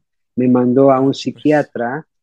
Yo dije, bueno, se me olvidan las cosas, pero no estoy loco, Pero resulta que el psiquiatra aquí en Estados Unidos te manda, bueno, te dan una, un, un antidepresivo que contrarresta esas, eh, eh, ese efecto ¿no? que tiene secundario de la quimioterapia. Me lo empecé a tomar, pero ah, me empezaba a dar depresión. Y un día le digo al doctor, le digo, oye, ¿sabes qué? Pues me la tomé, pero estas dos semanas ya después no me sentí bien, me sentí como que medio deprimido me dice, ah, sí, es que es un efecto secundario. Cuando no estás deprimido y te tomas un antidepresivo, entonces te deprimes. es un antidepresivo disléxico, porque, ¿no? O sea, como le, Da, le da la chiripiolca. Ok. Lo, lo, dejé de tomar. este, para la neuropatía también me daban una, una pastilla que sí me funcionaba, pero que también los efectos secundarios es una lista inmensa, ¿no? Y, y al final dice, y puede causar hasta la muerte. Entonces dije, sí, claro. mejor, mejor no. Entonces. Me va a salir más este, caro el, remedio, dicen por ahí. Sí, entonces mira, te voy a ser sincero, eh, yo me, metí más aún al, estudio de, precisamente de todas estas cosas que son más naturales y que de alguna manera ayudan a tu cuerpo a, a restablecerse, ¿no? a tus células, a, a, volver a nacer, pero nacer mejor, eh, más fuertes, ¿no? En fin, al final de cuentas somos realmente un conjunto de células, ¿no? Trillones, este, y todas necesitan comer, comer diferente, comer a diferentes horas. Y yo eso no lo sabía, entonces me pongo a estudiar este, biología humana y me doy cuenta de, la necesidad que tenemos tan grande de, saber cómo, cómo darle de comer a tus células, cómo de hacer un mejor ambiente para tus, tus, para tus células. Y empiezo, dije, bueno, pues a ver, y, mira, te lo juro que santo remedio. La neuropatía sí la tengo, pero muy leve. Este, antes era, era horrible porque eran unos dolores de repente, parecía que agarraban 100 alfileres y te empezaban a picar, así, te lo juro, este, em, de esas de que no puedes manejar porque se te puede, te puede dar en el camino, ¿no? Eh, y obviamente este, puedes provocar o tener un accidente. Claro. Em, pero no, ahora ya te puedo decir, de hecho, Ahorita lo he dejado un poco, pero practico la bicicleta de montaña, me gusta mucho, ya hasta me rompí una rodilla. Eh, y, y curiosamente, sí, sí, sí, y curiosamente eh, la rodilla se restableció, de hecho me iban a operar. Yo le dije al doctor, mira, dame, dame chance, este, 10 días y, si sí crees que sí te tengan que, que, operar, pues operas. Regresé a los 10 días y me dice, oye, ¿sabes qué? se vas muy bien, dice, a lo mejor no necesito operar. Al mes regresé porque me puso un, como una abrazadera, ¿no? Y este, y me acuerdo que me dice, dice, ¿sabes qué? Dice, mira, nada más porque soy tu doctor y te vi desde el primer día que llegaste con la rodilla rota. Pero si tú me preguntaras ahorita, pareciera que nunca te pasó nada. Entonces, eh, sí, yo, yo, yo soy muy creyente ahora de que sí puedes tú regenerar a tus células, regenerar tu cuerpo, si tú lo tratas de la manera de vida. Pero para eso, híjole, hay que hacer muchos sacrificios. Y hay que tener sobre, sobre todo la convicción de querer hacerlo. Porque si, Si no la tienes, entonces te cuesta mucho trabajo, te frustras si no lo haces. Pero cuando estás convencido de que sí quieres hacer un cambio por ti, por tu bien, por tu cuerpo, por, por estar mejor, créeme, mira, a mí casi nadie me, calcula la edad, ¿no? Ya estoy a punto de, del quinto piso y, este, y siempre me calculan en 38, ¿no? 39, y digo, ah, qué buena onda, ¿no? Pero, este, pero sí, es, es más que nada, es, más que nada eso, cómo, cómo tratas realmente a, tu cuerpo, ¿no? Y, y, eso en, lo físico. no lo dejas en manos de alguien más tampoco. Es, bueno, mira, yo no estoy peleado con los doctores porque gracias a ellos también estoy aquí, este, pero sí, sí hay, pero los, yo siempre digo, pero los doctores pues estudiaron medicina, entonces si vas con un doctor, ¿qué va a decirte? Pues te va a dar medicina. Claro. No le puedes preguntar de otra cosa porque no sabe, no porque no quiera, sino simplemente no sabe. Entonces es como si vas a un mecánico y le preguntas qué hacer con la lavadora, claro. exacto, ¿no? Pero sí, señora, pregúnteme de, de coche. De su carro, ¿no? Pero Exacto, entonces, entonces eh, a, eso voy.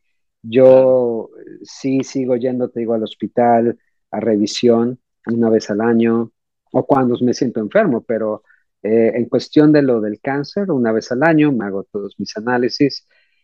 Y bueno, mis, mis glóbulos rojos, mis, perdón, mis glóbulos blancos, mis defensas y mis plaquetas ya no están ah, al mismo nivel que una persona normal, eh, quedaron bajas. Eh, por todo lo que pasé, pero fuera de peligro, eso sí, no me desangro de repente ni nada de eso, ¿no? ¿Cómo te fue con el eh, COVID? Sí, estoy, eh, bien, me enfermé, me, contagiaron, este, se me fue el gusto, se me fue el olfato, inclusive te puedo decir que yo siento que no me regresó el gusto como estaba antes, claro como estaba. Yo no, ya no siento esa, esas, este, ah, esos sabores intensos de las comidas, ¿no? Que a veces tenía. Pero, pero sí, me saben las cosas y todo. Pero gracias a Dios no, no pasó de ahí. y obviamente eh, yo estaba catalogado como, una persona de, de, alto riesgo, sí. este, me volví a enfermar después. Eh, lo único que es, que sentía yo era fatiga, eh, pero hasta ahí. O sea, de esas fatigas de que, ay, yo no quiero hacer nada hoy. Sí, claro. Quiero quedar en la cama. Claro, pero eso nos dan a este, todos de repente. No, pero, pero es que son, son, de las cosas normales del COVID, ¿no? Eh, eh, sí. Sobre todo si te da dos veces, ¿no? La primera vez tienes como los síntomas base y ya la segunda vez te queda uno de los síntomas y no, por eso es que mucha gente no se da cuenta que ya le dio dos o tres veces, ¿no? porque ya no regresan todos los síntomas o no siempre regresan todos los síntomas. Es una enfermedad bien extraña. Sí, yo, yo tomé mucho este, zinc y vitamina C, buenísimos para las vías respiratorias. La equinacia, ¿la equinacia sí se llama en español? este, una plantita eh, buenísima para los bronquios, la chisandra, excelentísima para limpiar pulmones. Entonces, yo con mis mejunjes ahí este, botánicos. Alternativos. sí, exacto. Oye, Marco, Marco, yo quisiera preguntarte, ¿a qué le tienes miedo? Ahora, digo, has reconfigurado a qué le tienes miedo, porque pues yo no creo que le tengas miedo a la muerte. Yo creo pues que no. le tengas más miedo al no vivir, ¿no? Al no vivir plenamente, al no disfrutar la vida, pero no sé, ¿a qué le tienes miedo? ¿Ya, ya venciste el COVID? Este, no sé. La leucemia, o sea, ya, ya, ¿A qué le puedes tener miedo, hombre? Pues mira, esa es una muy buena pregunta. Muy, muy buena pregunta. Porque la única cosa que me daría, o que me da miedo, que sí me da miedo, eh, es tener eh, Alzheimer. Claro. Eh, que, se, que se te borre todo de la mente, yo creo que eso es, que no reconozcas a tu familia, que no reconozcas a tus hijos, que no sepas a veces ni quién eres. Este, eso creo que ha de ser una de las peores cosas que te puede pasar. Y en mi caso, olvidarme de, toda esta experiencia, de todo este viaje, sería creo que sería, eso sí me da miedo, es, la única cosa que, no me gustaría perder alguna vez eh, mi sentido eh, de retención de, recuerdos. ¿Y qué haces algo para esa gimnasia cerebral? Sudoku, haces, eh, no sé, ahí debe haber algo porque se puede prevenir, ¿no? O sea, digo, si no totalmente sí se puede ejercitar la memoria. Bueno, pues, pues eh, realmente leer, leer es este, fíjate, leer, que es algo curioso porque, de hecho, eh, hablando con un psicólogo hace poco, le comentaba eso, fíjate que me diagnosticaron con chemo brain porque mi sentido de cognitivo no funciona muy bien, se me olvidan las cosas. Y agarre y me dice, se te olvidan las cosas, pero no se te olvida, por ejemplo, el libro que leíste, no se te olvida este, las cosas que pasaste, inclusive no se te olvidan las cosas de hace muchos años que aprendiste. Dice, ¿cómo eso no se te olvida? Entonces me puse a pensar, le digo, ¿sabes qué? Tienes razón, no, me había, no había reparado en eso. Sí, se me olvidan las cosas que no tienen importancia. Exactamente, exacto. Entonces le dije, ¿sabes qué creo que es? Las cosas que realmente no tienen un impacto importante en mi vida, esas son las que se me olvidan. Las cosas que son importantes o impactantes para mí, esas son las que retengo. Entonces, pues sí, es, algo, es algo curioso, ¿no? Pero precisamente eh, leyendo a un doctor, era, él era doctor, este, em, y ahora se dedica precisamente al estudio también de, todas las cosas eh, naturales, porque su papá precisamente sufrió de Alzheimer. Entonces él se dio a la tarea de investigar todo acerca del Alzheimer. Y él dice que la peor cosa que tú puedes darle a tu cuerpo, obviamente aparte de las azúcares y todo eso que ya sabemos que es malo, es el gluten. ¿No? El gluten, eh, que yo antes eh, decía que, bueno, si tú eras obviamente no resistente al gluten, alérgico al gluten o, tenías eh, enfermedad uh, celíaca, pues entonces sí, no tenías que comerlo, pero si tú no tienes nada de eso, entonces nuestro cuerpo procesa bien el gluten. Pues él dice que no. Él dice, he hecho estudios en donde se ha demostrado que el gluten es malo para todos. Y de repente leo a otro doctor que no tiene nada que ver con él, que no se enfoca necesariamente en el gluten, pero sí lo menciona para, para cosas que no son buenas para tu cuerpo. Entonces, de repente agarras estas dos informaciones y si las mezclas y dices tú, mm, creo que sí, el gluten no, no es eh, lo que debo yo de, seguirle dando a mi cuerpo. En fin, eh, eh, todo eso, el ejercitar la mente viene precisamente de, estudiar, de leer, de, hablar, de estar con gente, de poder seguirle dando seguimiento a, tu vida social, el estar enclaustrado solo, creo que no es sano para nadie, pero sí hacer eh, un tipo de contacto físico con las demás personas. Yo con ustedes, por ejemplo, ahorita platicando, estoy ejercitando mi mente. ¿Por qué? Porque me estoy dando la tarea de estar recordando, recordando, recordando cosas que a veces, pues no todos los días digo exactamente lo mismo. Hay que alimentar al hámster, ¿no? O sea, hay que, hay que darle de comer al hámster y tratar de cuidar. Lo que te nutres no solo de la papa, sino lo que te nutres de lectura, cuidar el, las, lo, omega 3, o sea, tratar de comer con omega 3, carne magra, todo ese tipo de temas, de evitar tanto las carnes rojas y todo eso que, que no es nada más para el Alzheimer, sino para una, una salud integral, ¿no?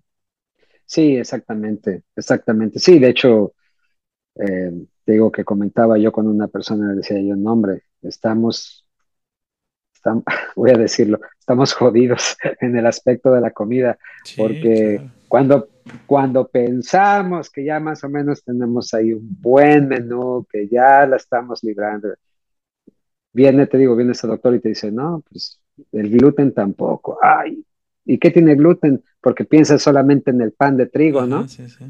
No, hombre, te, da una lista de comida que dices tú, ¿en serio eso también? Por ejemplo, yo le digo a la gente, mira, uno eh, escucha que la, quinoa ahora está catalogada ¿no? como, como una super comida, porque tiene muchos beneficios, tiene muchas proteínas, los aminoácidos esenciales, en fin, muy completo, ¿no? Pero eh, la quinoa es, eh, su pH es acídico. Entonces, si tú comes quinoa, estás poniéndole un pH acídico a tu cuerpo. Entonces yo le digo a la gente, bueno, mira, no se trata de solamente comer todo lo correcto porque es imposible. Es imposible. Tienes que encontrar un balance. Claro. Sí, Simplemente. Es un balance. Y, y, y, sí, o sea, eh, vivir, obviamente, mantener eh, mantenerte activo, ¿no? Este, comer bien y sobre todo eh, tener un control de tu estrés que hablaba yo también de eso la vez pasada, que el estrés es un asesino silencioso también.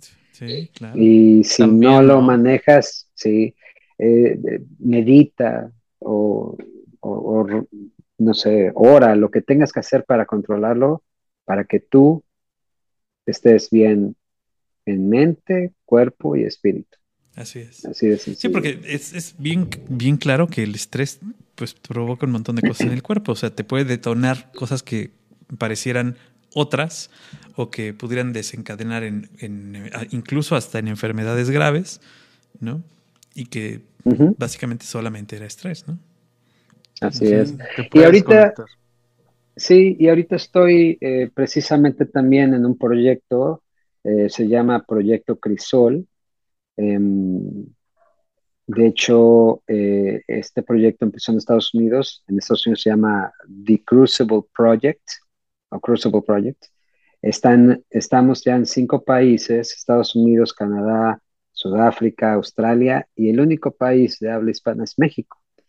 Eh, proyecto Crisol es un proyecto sin fines de lucro en donde ah, tratamos eh, a las personas porque hay retiros, eh, no espirituales, retiros de crecimiento personal, de liderazgo, em, para hombres y también para mujeres. En México apenas va a empezar el de mujeres. Eh, estamos programados para el año que entra.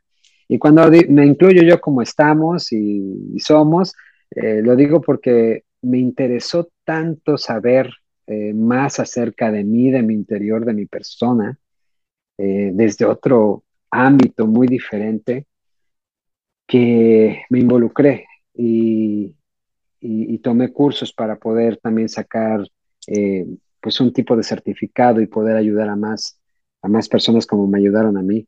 Y de hecho acabo de, de regresar de México porque fui a un retiro de segundo nivel de liderazgo, se llama el lado oscuro del liderazgo, que la verdad estuvo buenísimo. Eh, fue en, el estado de Morelos, en Quicotén. Hermoso para, variar, es un lugar hermosísimo, como, muchos tiene México.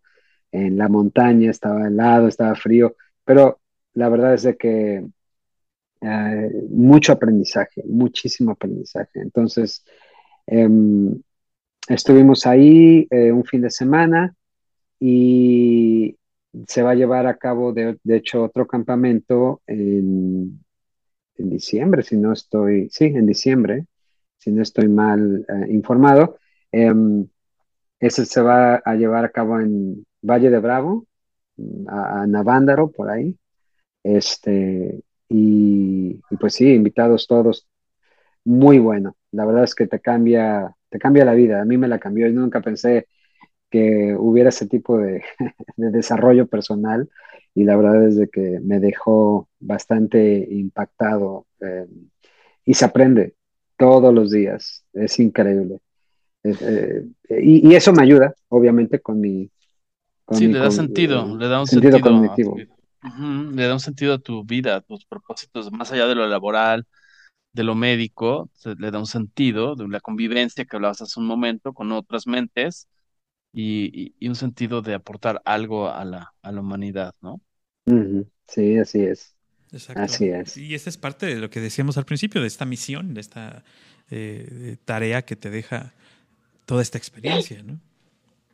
Que, poco a poco vas formando y que tampoco este, eh, es así como algo que está escrito o que está en una, en una lápida para que tú la pongas, ¿no? O sea, una piedra donde esté grabado tu misión. Esta misión poco a poco la vas reconfigurando y la vas este, encontrando y que es una misión para ti y para tu entorno. Así lo creo. Sí, la verdad es que sí. Oye, Marco, perdón, antes, antes de, Paco nos vaya a decir, ya terminamos porque ya, este, cómo platican, pero cuéntanos algo que estemos olvidando que es relevante dentro de toda esta experiencia de vida, este algo que quieras este, compartir. Que a lo mejor nos eh, brincamos como, o que a lo mejor... Como dirían los gringos, como ese wrap up, ¿no? De toda esta lección de vida, es que la envoltura, tú le dirías como un mensaje principal, tu ganancia más importante eh, en todo esto. No sé, ¿qué nos, nos quieres compartir? Bueno, mira, yo lo que, lo que les puedo decir, ¿no? Eh, para cerrar así con broche de oro, es que la gente no, no se debe de conformar con lo que ve. Eh, hay muchísimo más allá de lo que la mente puede solamente distinguir eh, así, a, raso, ¿no? Em, creo que eh, nuestra búsqueda debería de ser incesante en el aspecto de quiénes somos y en realidad creo que todos, no solamente yo o, los que pasamos por estas situaciones, tenemos una misión. Creo que todos tenemos al final una misión, ¿no? Pero a veces no estamos enfocados en ella porque simplemente no vemos más allá de lo que se nos presenta. Entonces, yo creo que todos deberíamos de buscar y si, y si no sabes buscar, busca a alguien que te enseñe a buscar. Así de sencillo. Es como cuando te dicen, si tú no sabes cómo salir adelante, pues búscate un mentor. Bueno, algo así. Todos debemos de, tener la capacidad de decir, yo quiero ser o hacer esto, pero si no sé cómo, tengo que buscar la manera. Hay libros que escribieron gentes que ya pasaron por todo lo que tenían que haber pasado y que lo dejaron plasmado para que los demás que venían atrás lo podamos hacer. Pueden ser libros de texto, pueden ser novelas, pueden ser libros de desarrollo personal, que son los que, más me gustan ahora. Puede ser inclusive la Biblia. La Biblia creo que es, es un, ah, archivo de todo, de novela, de crecimiento personal, de éxito, de esperanza, de espiritual, de todo, vaya. Em, muy compleja, pero si la vas a hacer, hazlo también con alguien que lo sepa hacer. Em, haz todas las cosas con el corazón. Haz las cosas con el corazón. Escucha un poquito menos a tu mente y escucha un poquito más a tu corazón. Ya ahora está muy comprobado que el segundo cerebro, ya tenemos tres cerebros, ¿no? El, de la cabeza, el corazón y en el estómago, dicen. Em, escucha un poquito de tu corazón a veces ese eh, tiene un poquito más de, toque, pero sin, obviamente, poner los pies sobre la tierra. Tenemos que también ser eh, objetivos en cosas, tenemos que tener, eh, no necesariamente un plan, pero sí tenemos que saber dónde queremos llegar. Ya como llegues, no importa, cuánto te tardes tampoco poco, sino cómo llegar. Y lo que te sirva a ti ¿no? Como plenitud, como ser humano, como hombre, como mujer, ¿no? Como chavo. Busca esa plenitud. Esa no la vas a encontrar en cosas, esa las vas a encontrar en ti. La vas a encontrar en ti mismo, en lo que tú eres, puedes obtener y puedes ofrecer. Dicen que nosotros siempre estamos, eh, por ejemplo, eh, cuando le pedimos a Dios, siempre estamos pidiéndole a Dios. Somos muy buenos para pedir, pero muy malos para dar. Creo que primero tenemos que aprender a dar antes que aprender a pedir. Porque cuando te das, yo pienso que se te regresa el doble. Entonces, si das, trata de dar lo mejor para que se te regrese lo mejor, porque también va igual, de igual manera, si das algo este, que no es muy bueno, pues igual se te regresa al doble. Entonces, hay que aprender a dar, hay que aprender a, realmente querernos como seres humanos, eh, tener humanidad, lo que decía yo hace rato, eso nos hace cálidos y eso nos hace también tener menos prejuicios. Entonces, a mí eh, todo este viaje me abrió más los ojos, me abrió más la mente, pero me tocó el corazón de una manera que pues no lo cambiaría por nada.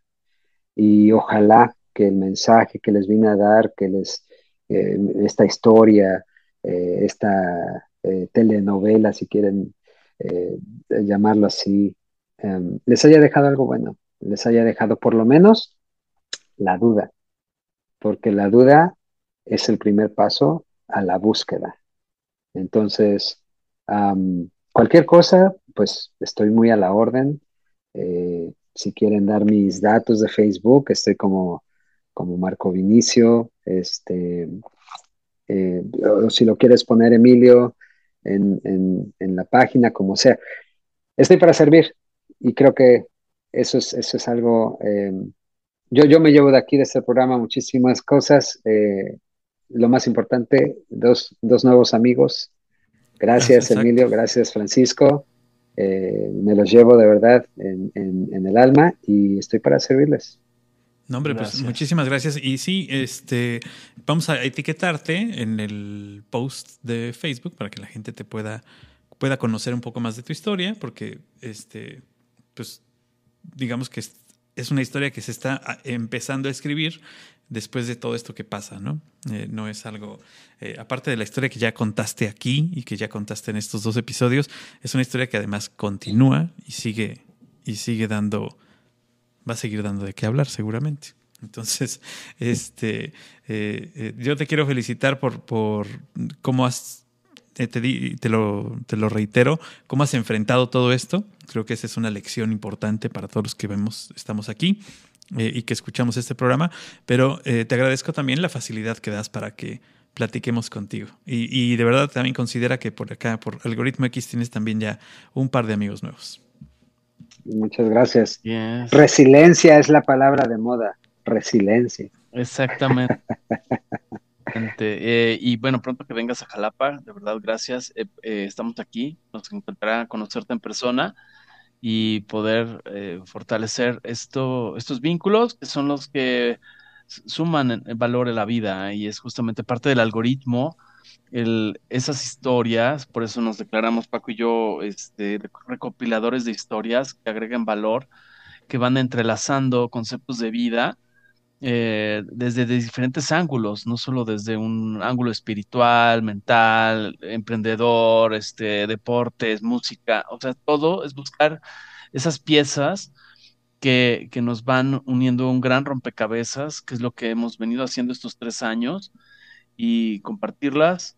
Y siempre decimos, Paco y yo, nosotros lo damos junto con nuestros invitados eh, y con que alguien, con que toque un corazón, con que toque una mente, con que toque una acción voluntariamente, desde donde quiera que nos escuchen, eh, y dar, esa parte es dar, esto es lo que nosotros podemos dar em, y, tratar de dar siempre, hasta que duela, como diría la Madre Teresa, este, hay que dar hasta que duela, y si te duele, da un poco más.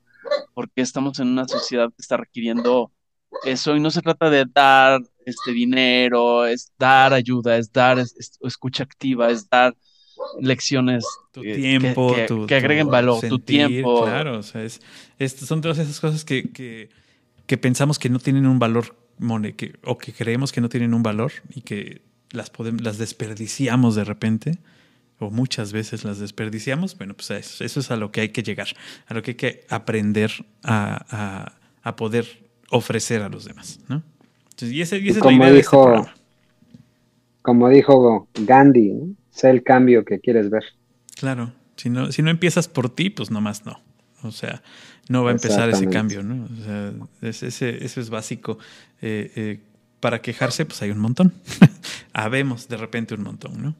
Exacto. Y si vas a dar comicidad, da comicidad sana. No comicidad de esa chafa corriente que dices, ¿y por qué te tienes que burlar de otros? O sea, no tiene que ser charlas de hora y cacho como las que manejamos nosotros. Puedes dar comicidad en donde sea, pero de algo que agregue valor al humor, no a costa de nadie, no pisando al de junto, y lo que sea que te dediques siempre da algo, siempre da un valor agregado a la vida, ¿no? Entonces, muchas gracias, de verdad, Marco Vinicio, porque eres un mensaje muy interesante. A mí, en lo personal, me dejas muchas cosas y te lo agradezco, te agradezco tiempo y toda esta, apertura.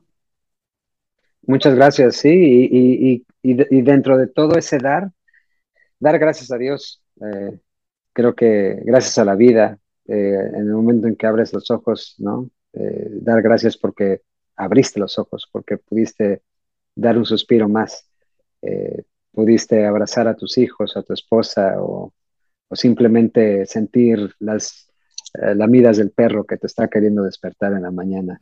Pero esas pequeñas cosas son muy grandes en la vida, en esta vida, ah, y que debemos de aquilatar. Realmente eh, debemos de, no tomarlas a la ligera.